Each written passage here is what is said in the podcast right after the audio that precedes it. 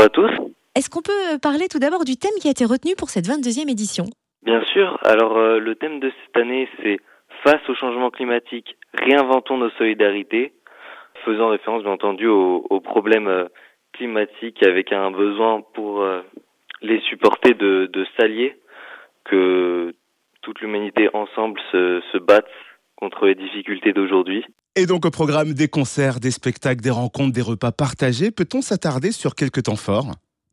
Alors, il y aura un premier temps fort le 20 novembre à 20h au lycée agricole de Montmoreau avec une conférence justement sur le changement climatique, très intéressant avec euh, pas mal d'intervenants. Et euh, pour la journée internationale de lutte contre les violences faites aux femmes, le 23 novembre, une manifestation à Lons-le-Saunier, place de Liberté, pour soutenir les femmes face euh, au féminicide, etc. Également au programme de ce festival des solidarités, plusieurs expositions, lesquelles? Alors, on a déjà l'exposition Tombé Doubou du 16 au 30 novembre à la médiathèque de Clairvaux-les-Lacs.